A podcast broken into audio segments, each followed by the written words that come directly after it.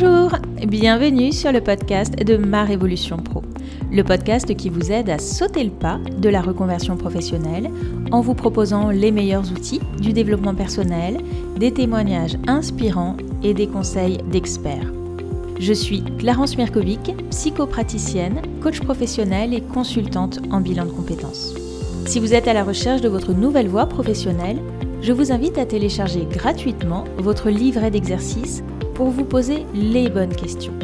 Vous trouverez le lien dans la description de cet épisode.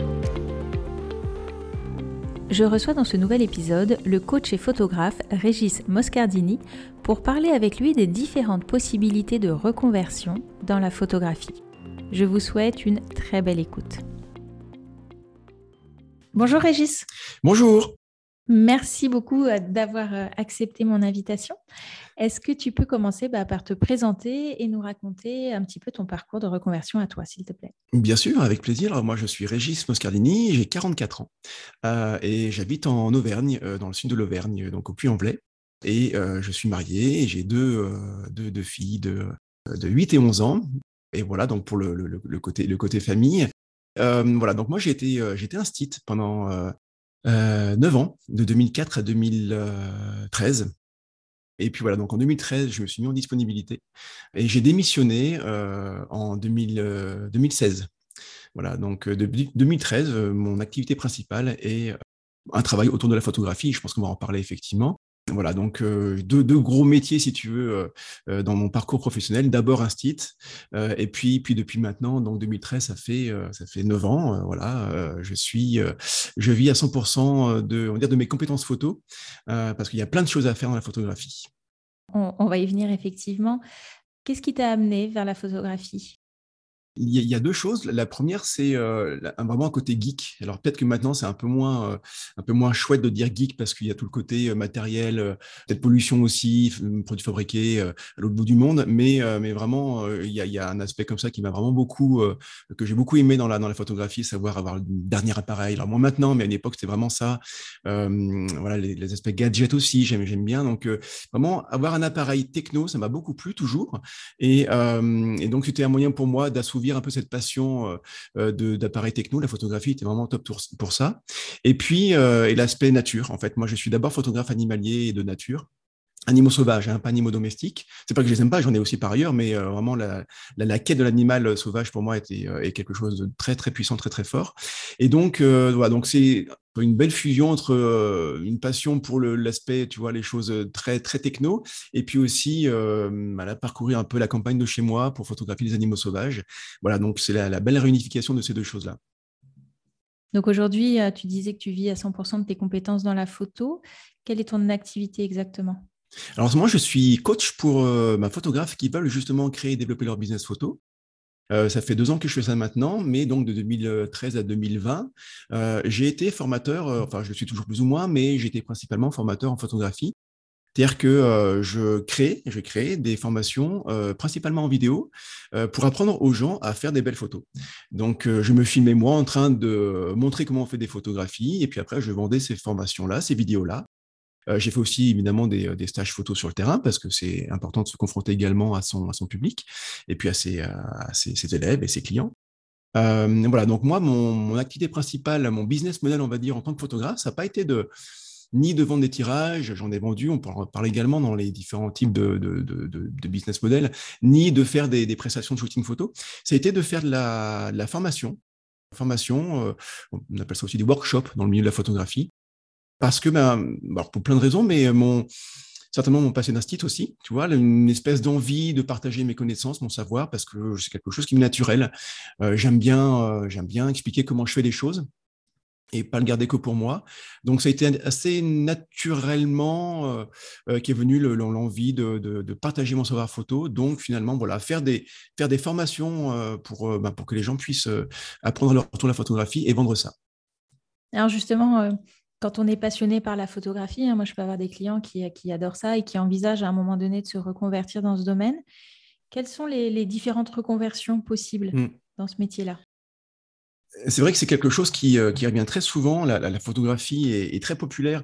Juste une toute petite parenthèse par rapport à ça. Il suffit de voir, tu sais, les, euh, fameuses keynotes d'Apple ou même des Samsung, par exemple. Je reviens sur l'aspect euh, geek de la chose, mais quand on voit leur présentation des nouveaux appareils, des nouveaux smartphones, il y a un très gros accent qui est mis sur la photographie, sur les capacités vidéo et photo des appareils. et c'est pas par hasard. C'est-à-dire que ces grosses marques-là, si elles investissent des, probablement des milliards d'euros dans, dans, dans, la recherche là-dedans et dans la développement des euh, caractéristiques de leur appareil, c'est parce que elles savent que la photographie, donc le, visuel, la vidéo aussi, ça fait partie vraiment de la vie des gens. Donc, ça ne m'étonne pas que tu aies aussi beaucoup de clients qui, sont, euh, qui, cherchent à développer ça. Pour répondre à ta question, euh, pour moi, il y a trois grands domaines en fait de, reconversion, trois grands modèles d'entreprise photo avec lesquels on peut gagner de l'argent. Le premier, c'est ce qui vient un peu naturellement chez les gens. Quand on fait la photographie, quand on a envie de aller gagner ses premiers euros, on va dire bah, je vais vendre mes photographies. Donc ça, c'est le premier truc. C'est vendre ses photos. Et c'est vrai que c'est ce que j'ai aussi pensé moi faire en, en 2011 à peu près, quand, quand j'ai commencé à vouloir euh, euh, ben, faire euh, vivre ma, de la photographie. Ben, je me suis dit, ben, je vais vendre mes photos. Je fais des belles photos, je les mets en ligne, les gens les verront, ils les trouveront belles, ils les achèteront et c'est parfait. Quoi. Bon, c'est pas aussi simple que ça, évidemment. Ces photographies, on peut les vendre de deux façons. C'est soit on vend ces tirages, c'est-à-dire que euh, bah, c'est pour euh, bah, décorer les murs, tout simplement, des murs de particuliers, d'entreprises, euh, pas, de, salons, de salles d'attente, des choses comme ça, peu importe. Donc on vend des tirages. Et l'autre façon, et ça peut être aussi en même temps, hein, c'est pas tout, du tout incompatible, c'est de vendre l'usage de la photographie, par exemple pour des magazines, pour des pubs, pourquoi pas, si, toi tu veux faire la, euh, pas, euh, la pub pour, tes prestations par exemple, eh bien tu peux très bien demander à un photographe de, te vendre, je pas, une, image qui va illustrer ce que tu fais. Voilà. Donc tu vends l'usage de la photographie et ça a un coût évidemment pendant un certain temps sur différents supports, euh, différentes, je sais pas moi, diffusions. Eh bien tu vas vendre ça. Donc ça c'est le côté vraiment, je vends ma photo, enfin en tout cas mes photos. L'autre chose qui est un peu moins connue peut-être, c'est ce que moi j'ai fait, c'est de vendre tes, euh, on va dire tes compétences, de monétiser tes compétences euh, pédagogiques. Dire tu vas aider les autres à améliorer euh, leur photographie, mais c'est très large également. Hein. Tu peux aussi les aider à améliorer leur post-traitement photo, leur développement photo sur Lightroom, par exemple, les aider à améliorer leur tirage, leur tirage justement sur leurs imprimantes euh, particulières. Pourquoi pas, ça peut être une idée. Euh, et puis ce qui se fait beaucoup dans la photographie, c'est des stages photo. Voilà, donc euh, tu, tu accueilles des gens ou chez toi ou sur des terrains particuliers et tu leur apprends à faire ce que tu sais faire, tout simplement. Voilà. ça, c'est la deuxième façon. La troisième façon, c'est ce qu'on appelle les prestations de shooting. Alors, c'est ce qui vraiment le plus connu et le plus utilisé, c'est qu'on appelle la photographie sociale. C'est très large. Hein. Le mariage, par exemple, ça fait partie de ça. Donc, euh, photographe de mariage, tu, euh, en gros, tu, tu, fais la place de. C'est-à-dire que les gens ne sont pas capables, parce qu'ils n'ont pas envie, pas le temps, pas les compétences, ils sont pas capables de faire des photos pour eux, des belles photos. Donc, toi, tu vas les faire pour eux. Donc voilà, photographie de mariage, mais aussi du portrait, pourquoi pas, euh, des reportages photos, d'anniversaire, de corporate aussi, hein, pour les entreprises qui veulent euh, montrer, je sais pas, l'envers du décor de leur, euh, de, leur, machine, pourquoi pas, ça peut être aussi intéressant.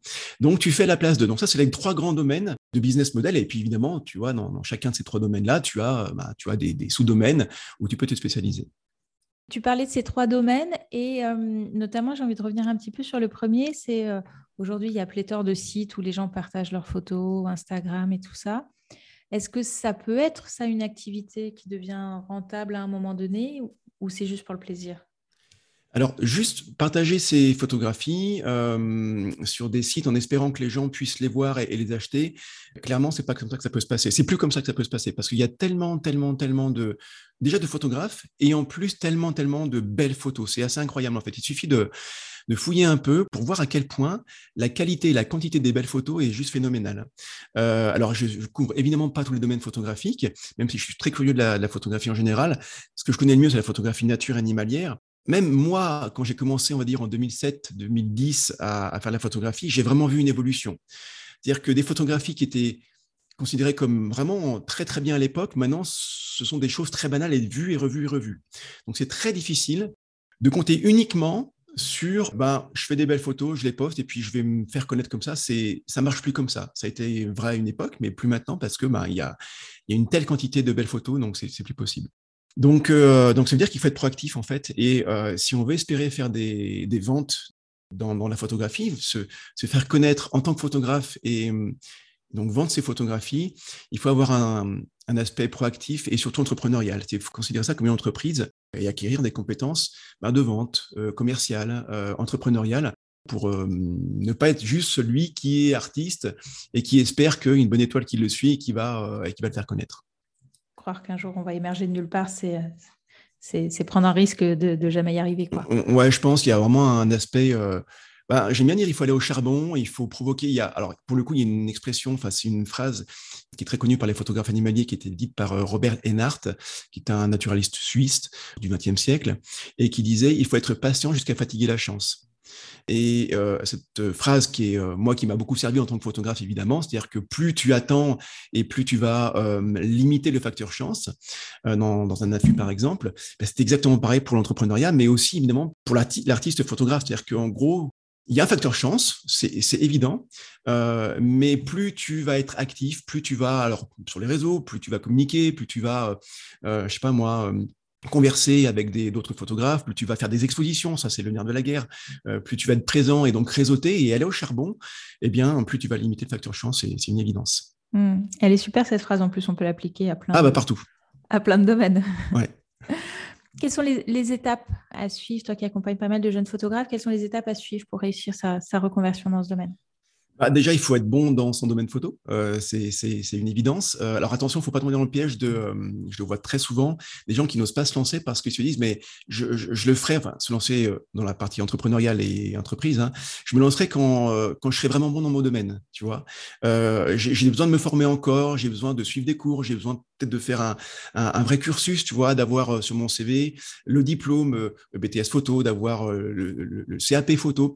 Donc, alors, il ne faut pas tomber dans ce piège qui serait de, euh, de reculer, quoi, vraiment, vraiment, d'attendre ce moment-là, parce que euh, bah parce que c'est pas parce qu'on a un diplôme qu'on va être meilleur photographe. Et puis en plus, on a cette chance-là dans la photographie que ce n'est pas un domaine réglementé, donc on peut parfaitement se lancer en tant que photographe pro sans avoir aucun diplôme. C'est mon cas à moi, et c'est le cas de beaucoup de, photographes pro, hein, clairement, hein, qui, ont, qui ont zéro diplôme.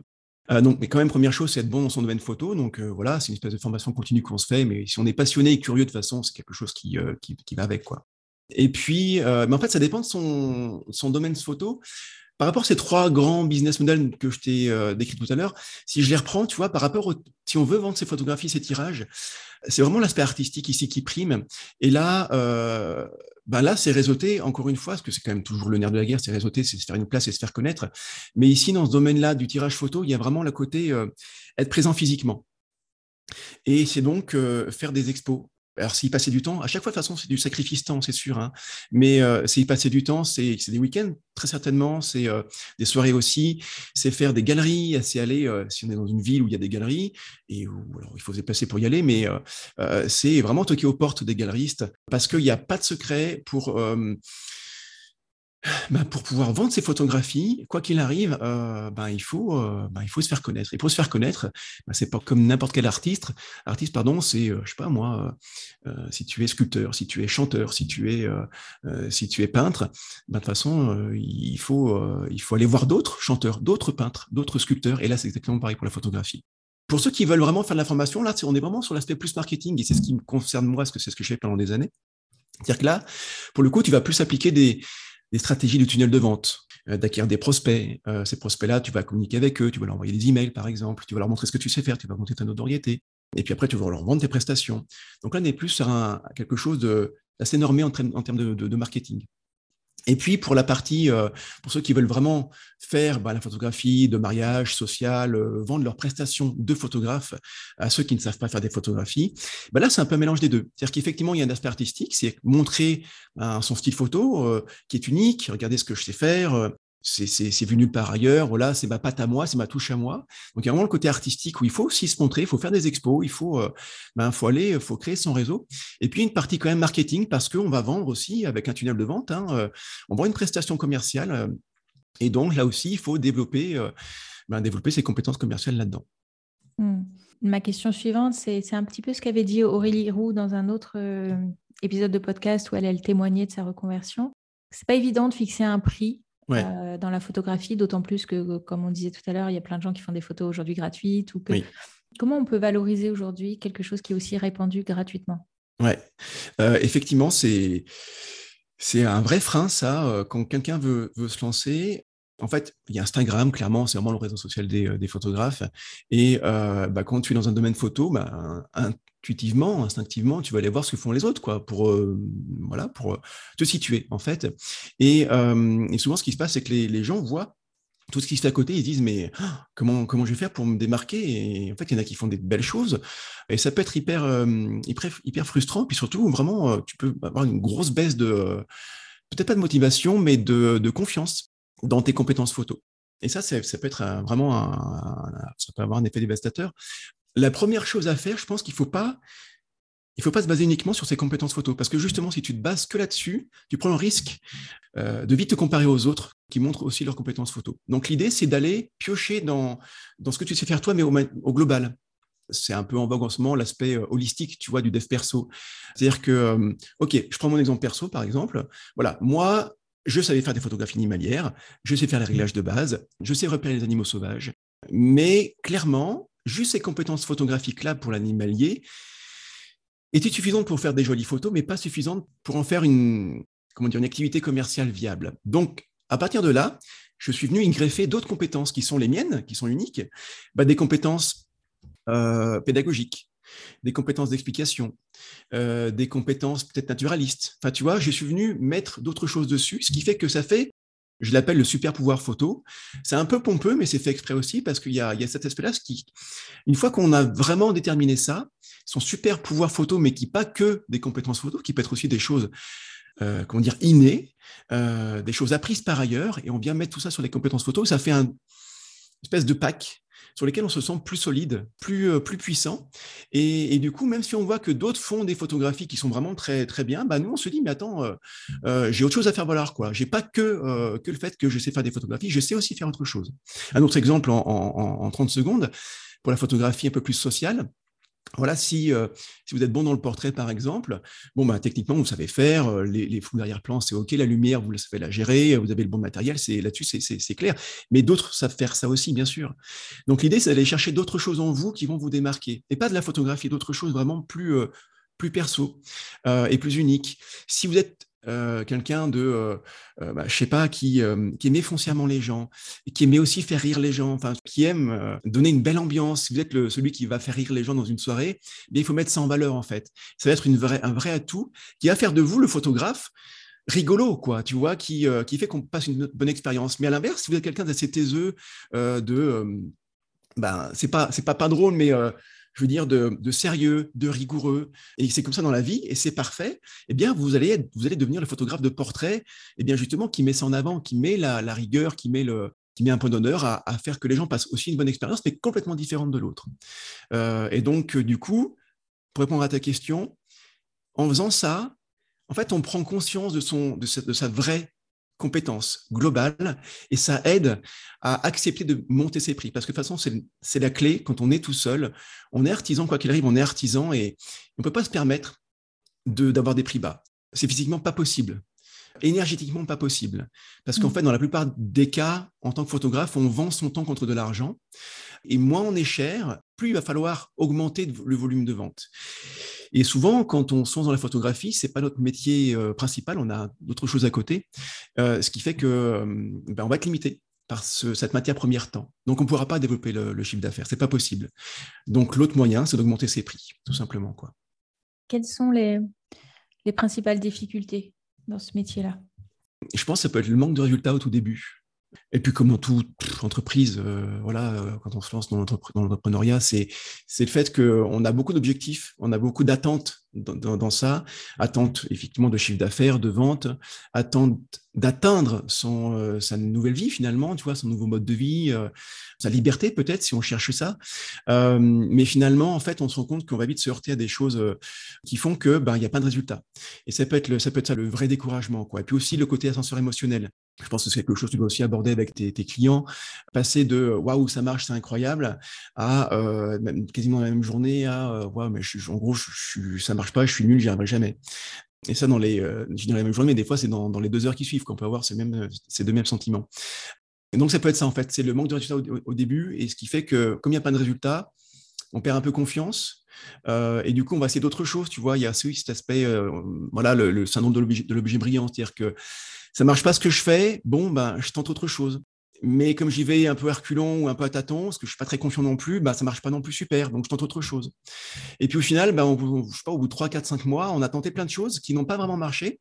Pas parce que dans l'absolu, elles ne marchent pas, elles marchent ces choses-là. C'est juste qu'en fait, on n'est pas allé au fond du, concept, du système, euh, de la technique, de la stratégie. Euh, donc c'est aussi une dernière chose, ouais, l'aspect euh, papillonnage, qui peut être un vrai, euh, et puis on le fait tous en fait, sauf que si on le fait sans trop se rendre compte euh, et sans que personne nous dise attention, là tu vas un peu à droite et à gauche, ben, on s'en rend pas compte et puis ben, enfin, ça marche pas à la fin et on sait pas trop pourquoi ça n'a pas marché. Donc c'est ça. Et du coup, euh, la, question qui vient derrière, mais quelles sont les qualités finalement nécessaires pour y arriver? Par rapport aux qualités, il y a vraiment un truc que moi j'ai appris, sur lequel je travaille encore parce que je pense que c'est euh, sans fin, quoi. C'est le fait que euh, rien n'est inné et tout s'apprend. Même si j'entends bien, euh, il y en a qui sont forcément, qui partent avec un espèce de coup d'avance par rapport à d'autres dans n'importe quel domaine, quoi. Hein. Je a qui sont bons en maths, pour le coup, c'est comme ça, quoi. Voilà, c'est un, un fait. Mais clairement, on peut vraiment apprendre à être meilleur en maths, en tout cas moins mauvais. Euh, c'est pareil dans, tous les domaines de l'entrepreneuriat. Euh, je me suis, j'ai toujours pensé que j'étais quelqu'un de pas bon en vente parce que je sais pas du tout été ma formation. Je ne suis pas issu d'un milieu euh, personnel, familial de, vente justement. Hein, voilà, donc j'ai pas du tout été baigné là-dedans. Et donc je pensais que ce serait jamais mon truc. J'avais peur de ça. Mais en fait, tout s'apprend. Voilà. Donc ça, c'est la première chose, c'est que vraiment considérer que tout peut se muscler et tout peut s'apprendre. Ça, c'est vraiment hyper important. Alors, avec du temps, avec, des, avec de l'investissement, évidemment, hein, euh, investissement en argent, parce qu'il faut se former, investissement en temps, mais vraiment, tout peut s'apprendre et tout peut s'améliorer. Une fois qu'on a dit ça, euh, je pense que ce qui est vraiment hyper important, c'est justement d'apprendre à prendre confiance dans son produit, même s'il est naissant, même si on ne sait pas trop ce qu'on va, ce va vendre, c'est hyper important de prendre confiance dans son produit. Moi, j'aime bien parler de foi, vraiment la foi presque religieuse, quoi. Je me suis rendu compte de ça J'aime bien raconter cette anecdote parce que j'ai pris conscience que la foi dans son produit, dans ce qu'on vendait, était, était fondamentale. J'ai participé à des colloques d'entrepreneurs de, de, et il y en avait une une fois qui proposait, enfin qui expliquait ce qu'elle faisait. Et en fait, elle, euh, elle, a, lancé son activité qui est d'aider les femmes à mieux, vivre leur menstruation. Elle a lancé un produit là-dessus. Donc elle vit de ça. De, je sais pas de formation, je sais pas exactement, mais quand elle en a parlé, ça duré deux minutes. Elle en parlait avec une telle foi, une telle confiance, une telle conviction que ce qu'elle vendait, je t'assure que j'avais envie de m'inscrire à son truc pour voir ce qu'il y avait derrière, quoi. Tu vois? Alors, c'est bien quelqu'un qui ne suis pas concerné par ça, c'est moi. en fait, je me suis dit, mais comment elle a fait? C'est pas ce qu'il y avait dedans, c'est pas, en gros, c'est pas les aspects techniques de son truc, de ce qu'elle vendait. En fait, je m'en fichais. C'était la foi, la conviction que son produit, ça changeait la vie des femmes. Voilà. Et ça, je suis convaincu que elle l'a travaillé, elle l'a musclé, elle l'a construit. Donc, si j'ai un conseil à vous donner, c'est peu importe ce que vous voulez vendre dans la photographie ou dans d'autres choses, hein, peu importe ce que vous voulez développer comme business, il y a bien d'autres choses à travailler, évidemment, mais s'il y a une chose prioritaire, c'est celle-ci, c'est construisez, musclez votre conviction, votre foi dans ce que vous voulez vendre. Alors, ça se muscle comment? Il y a plein de techniques. Moi, j'aime bien, en deux secondes, c'est d'écrire ce en quoi on pense qu'on n'est pas bon, c'est une fausse croyance, hein, voilà, qu'elle est là. Je, pense ne pas être bon dans ça. Et juste dans la foulée, c'est toujours l'écrire, hein, mais écrire les dix choses qui, euh, bah, qui prouvent que c'est faux, quoi. Les dix choses qui me montrent que finalement, je suis, bon là-dedans, ou que je peux être bon là-dedans. Et c'est un peu une technique euh, voilà, qu'on peut trouver artificielle, en fait, et qui l'est au départ. Mais quand on l'a fait, quand on l'a écrit, et quand on l'a relit à intervalles réguliers, ben, finalement, ça permet de, changer un peu son paradigme sur un, point particulier. Mmh, c'est ça, on a la preuve que c'est plus vrai, quoi. Enfin, exactement. Que croyance est fausse. C'est ça, c'est mmh. exactement ça. Mmh. Donc avoir la, la, foi en son produit, changer les croyances qu'on a euh, sur soi, ça c'est des qualités qui sont euh, importantes. Importantes, peut-être une petite dernière aussi, c'est l'organisation. Euh, parce que euh, c'est le cas de, la plupart des élèves que, j'accompagne. Ils sont dans une optique de reconversion. Donc, qui dit reconversion dit ben, un projet entrepreneurial à côté du projet, enfin du, travail de salarié, mais aussi à côté de la vie qu'on a, c'est-à-dire que des enfants, la famille, les amis, les activités annexes. Ce qui fait qu'au final, il ne reste pas forcément beaucoup de temps à consacrer à ça et on ne peut pas se permettre de ne pas être organisé. Et c'est quelque chose que moi, au départ, je ne faisais pas forcément quand je me suis lancé, parce que je m'étais dit, je veux, euh, je veux conserver de la liberté dans ce, projet entrepreneurial. Je veux que ce soit vraiment du plaisir pour moi. Et donc, euh, quand je veux que ce soit du plaisir, ben, je ne veux pas me donner des contraintes. Je veux que ce soit, euh, tu vois, fun, libre, voilà. Sauf que je me suis rendu compte que, ben, en fait, c'est de l'organisation naît quelque part la créativité, naît la liberté. C'est parce que je suis organisé maintenant, parce que c'est j'ai un système, un processus qui est clair, euh, qui est carré, qui comporte des contraintes évidemment, mais de ces contraintes-là, en fait, ces contraintes-là me donnent de la liberté. Mmh. Donc c'est vraiment très organisé et on pourrait en parler des heures, mais euh, c'est euh, c'est pour moi aussi indispensable. Quoi. Mmh. Alors tu, tu, en as parlé aussi tout à l'heure, finalement, on peut se comparer, on peut se dire on n'est jamais assez bon, et finalement comment savoir qu'on est bon. Et du coup, comment dépasser cette peur de se, de se lancer? Ça, c'est euh, quelque chose qui est, si on commence à s'intéresser à l'entrepreneuriat, si on, voilà, si on, si on, se forme ou on lit même des livres, euh, ou pour des articles de blog, ça peut aussi être le, cas, ou même des vidéos. Euh, ce qui revient souvent aussi, c'est savoir pourquoi on le fait. C'est quelque chose qui peut être assez banal. c'est le fameux why, quoi. C'est, si vous n'avez pas vu, c'est le why de, il y a une, un, TEDx, c'est Simon Sinek. Simon Sinek, exactement. Mm. Et pour le coup, il faut absolument le voir parce qu'il est, il est fondamental, c'est absolument génial. Mais en fait, c'est ça, c'est pourquoi on le fait.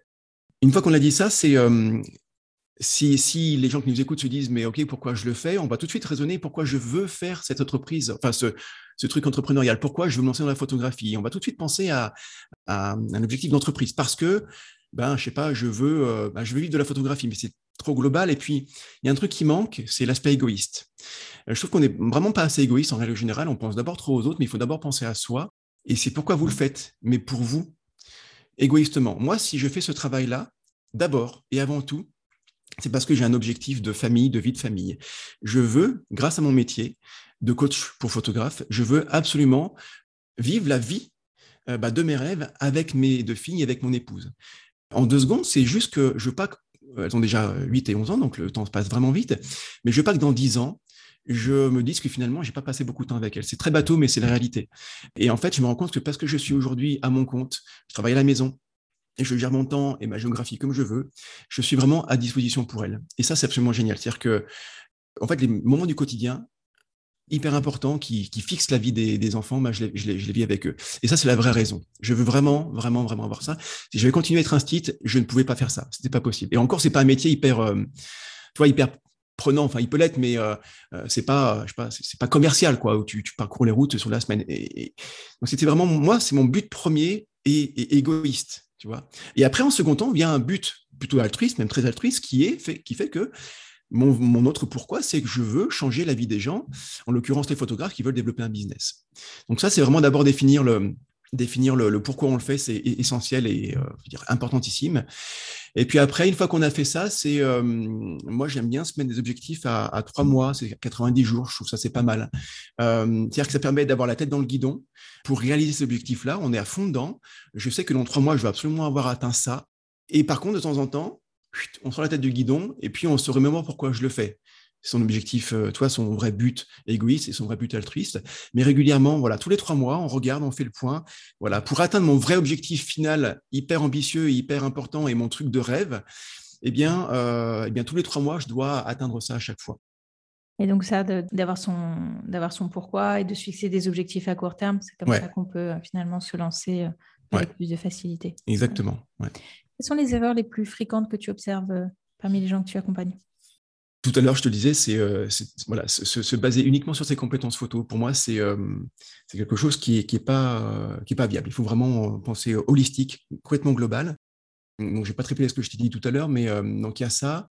Et puis après, une autre erreur qui, qui peut revenir régulièrement, c'est être tout seul. Enfin, c'est c'est génial tous ces outils qu'on a actuellement hein, sur, sur le net, en ligne. On peut, et c'est ce que j'ai fait, et c'est ce qu'il faut faire aussi finalement. C'est tellement simple. Les barrières à l'entrée pour se lancer dans l'entrepreneuriat et particulièrement dans l'entrepreneuriat photographique sont tellement légères, il n'y a pas de coût, enfin ou très peu, c'est quelques dizaines d'euros par mois pour quelques abonnements, tu vois.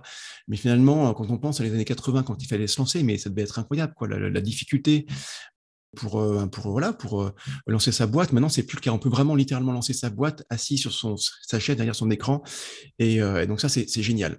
Et on peut le faire tout seul. Il faut même d'ailleurs peut-être commencer tout seul. Seulement, ce côté tout seul, euh, il faut pas le garder quoi. Il faut, il faut vraiment, vraiment, vraiment, au moment se faire accompagner, ou en tout cas ne pas, ne pas rester seul, dans son coin. Enfin, moi, je pense que tu vas pas me contredire, mais je connais aucun entrepreneur qui réussit et qui n'a pas été accompagné. C'est juste pas possible. Alors, on peut être accompagné euh, dans son domaine précis ou par d'autres personnes. On peut avoir des mentors, on peut avoir des guides, on peut avoir des, faire partie de mastermind, de groupes, euh, pourquoi pas, payant, gratuit, peu importe. Mais, euh, mais vraiment sortir de, sortir de son, son, tu vois, de son cocon, quoi. Et, et puis ça peut être aussi, moi je l'ai pas fait, il y a regret, mais je pense qu'il y a un, un bon moyen ça dépend de sa personnalité, mais pourquoi pas ne pas aller euh, euh, voir sa, sa CCI, sa CCI hein, chambre de commerce et d'industrie de son coin, de, de, sa ville, de s'y inscrire. Et euh, moi, j'y suis inscrit de fait parce que j'ai une entreprise dans, au Puy-en-Velay, mais et donc régulièrement, je reçois des emails, je reçois des invitations à des événements. J'y vais pas, à tort. Euh, c'est un vrai euh, mea culpa, c'est vraiment une, une, vraie erreur parce qu'il y a, il y, a, il y a des, belles, des belles rencontres à faire, évidemment. Euh, et c'est un très, très bon moyen. Si on ne sait pas comment sortir de sa solitude sur l'aspect numérique, eh bien, un très bon moyen de le faire, c'est euh, dans la vraie vie et, euh, et, euh, aller rencontrer des entrepreneurs aussi. Ben, le meilleur moyen, c'est d'aller dans sa CCI, par exemple. Donc, voilà, l'erreur, c'est de ne pas rester seul, sinon c'est voué à l'échec. Donc, d'aller voir d'autres personnes qui font la même chose, qui ont réussi, euh, ou pas, hein, ses pairs qui débutent aussi, et on s'échange des... Un, truc que je peux donner aussi, peut-être pour finir sur cette question, c'est euh, je mets en place dans, dans mon accompagnement, c'est euh, des binômes. Et, moi, j'ai un collègue photographe on se fait des rendez-vous tous les deux, trois mois, un rendez-vous Zoom. On n'en a rien à retirer, en fait. Il n'y a pas d'objectif particulier, c'est juste qu'on on se fixe une heure et on discute. Voilà. Et on, expose. Il n'y a pas de. À la fin, on n'en retire rien, en fait. Enfin, si on en retire, mais je veux dire, on n'a pas d'objectif particulier là-dessus. Euh, il n'y a pas de feuille de route, il n'y a pas de plan. Mais c'est juste parler. Et voilà. Peut-être que commencer à sortir de sa solitude, c'est se trouver un copain photographe, un collègue photographe, et je sais pas, tous les mois, une fois par, une fois par mois, on se fait un petit appel et puis on parle de ça. Juste ça déjà. Ouais, c'est des super, des super conseils. Et puis le, sortir de la solitude et ce que tu disais, aller rencontrer du monde, c'est aussi se faire son premier réseau. Et du coup, euh, ce qui peut faciliter aussi, j'imagine, après les premiers, euh, les premiers clients. Exactement. Ouais. Est-ce que tu, tu, justement, tu parlais du réseau tout à l'heure par rapport à ça, trouver ses, clients. Est-ce que tu as d'autres conseils sur euh, voilà, comment se faire connaître, trouver ses premiers clients? C'est euh, si on se lance. le mot qui est pas mal, je trouve finalement, c'est solopreneur. Ça, ça, ça, englobe pas mal de choses. Donc j'aime bien dire ça. Si on se lance en tant que solopreneur, ce qui, euh, si on le fait, c'est que finalement, on a envie allez, de changer de vie professionnelle et à terme de vie personnelle. Quoi. On a envie d'autre chose, soit de la liberté, d'arrêter le, sais pas, le train-train, d'arrêter voilà, toutes ces choses qui, peuvent, qu'on a aimé un temps et qu'on n'aime plus maintenant.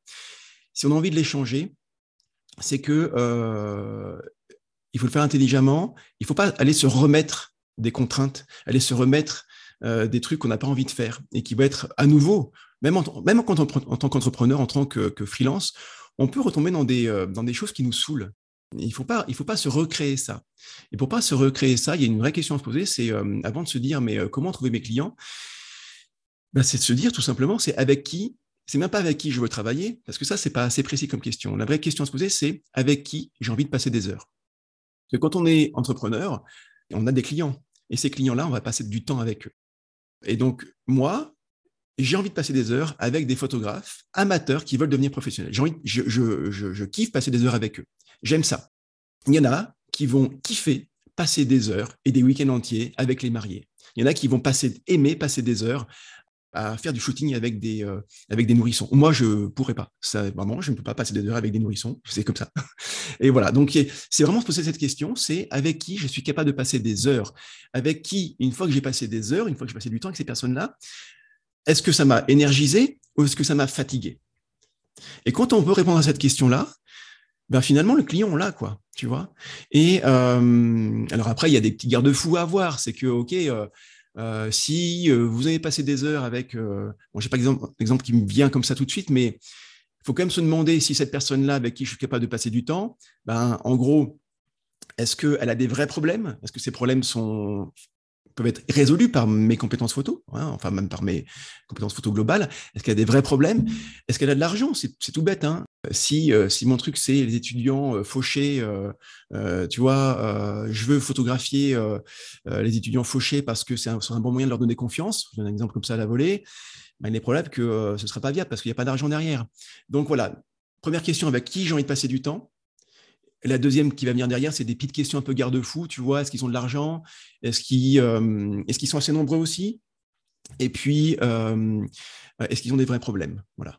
Et, mais souvent oui, franchement, souvent, souvent, souvent oui. Mais la première des questions, c'est ben, avec qui je veux passer du temps. Et puis après, une fois qu'on a ça, bon après, c'est euh, c'est juste aller chercher du marketing. quoi. C'est euh, OK, je sais que je vais aller travailler avec les femmes enceintes qui ont un certain niveau de, je sais pas, d'éducation, de culture, qui sont de mon milieu social, par exemple, parce que c'est ce que je connais le mieux. Eh bien, euh, eh bien voilà, ben, après, il faut savoir où elles sont, tout simplement. Donc, c'est aller chercher peut-être sur dans quels réseaux sociaux elles sont, ben, dans, dans, la vraie vie, où est-ce qu'elles se situent, qu'est-ce qu'elles vont faire comme, comme, comme animation, je sais pas, comme, où est-ce qu'elles, comme sport, où est-ce que je vais les trouver. Et puis après, c'est comment je vais leur parler à ces gens-là. On ne parle pas de la même façon à, un directeur euh, marketing, euh, cadre supérieur d'une entreprise, que à, euh, j'en sais rien, moi, un couple, un jeune couple qui veut se marier, on ne parle pas de la même façon, c'est pas les mêmes codes. Donc voilà, après, c'est, mais c'est du marketing pur et, pur et dur, quoi. comment je vais leur parler tout simplement. Pour terminer, quels seraient tes, tes meilleurs conseils pour se lancer dans ce, dans ce domaine? Pour le coup, autant je peux expliquer qu'il faut prendre ça, ça se travaille, ça se travaille là.